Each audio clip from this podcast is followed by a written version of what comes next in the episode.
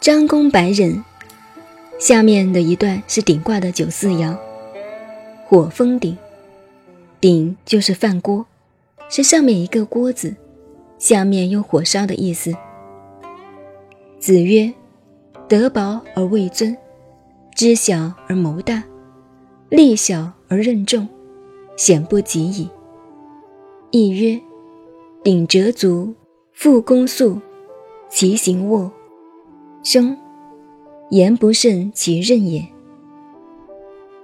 鼎折足，复弓速，其行卧。凶，这是鼎卦九四爻的爻辞。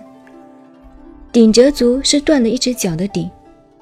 鼎字原来是个图案，现在写成方块鼎字了。古代的鼎是家庭用的饭锅，唐代以前的大家族就是用鼎来煮饭的。《滕王阁序》中便有“钟鸣鼎食之家”的话。中国人讲大家族是五代同堂，一个家庭有一两百口人，比一个社会复杂的多了。三个媳妇，又有八个孙媳妇，又有十几个曾孙媳妇，再加上三个女人一个菜市场，你看一个家庭有多少个菜市场啊？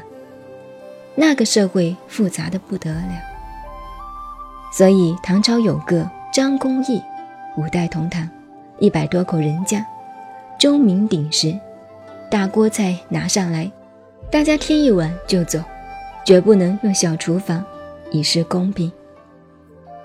皇帝唐世宗召见他，很感慨地问他，用什么方法能够把家庭事情处理得这样好？张公义写了一百个“忍”字，后世就叫他张公白忍。作为一个领袖，一个家长，就是这样。这个人不光是忍气啊，忍的意义很多，既要忍，什么事情都要忍。当一个大家长，也只有忍才能够应万变，处众分。张公白忍是一个很有名的故事，皇帝看了只顾点头，对对。做皇帝有时候也很苦，当领袖的人，每天下面那些正反不同的意见，乱七八糟的报告，直言的、拍马屁的，我们知道的他都知道，所以当了领袖也只能忍，忍很难呢。这爻的意思是说，这个鼎断了一只脚，一锅热饭翻出来了，一翻翻在脸上，其形卧，难看极了，饭也倒在地上，吃不成了。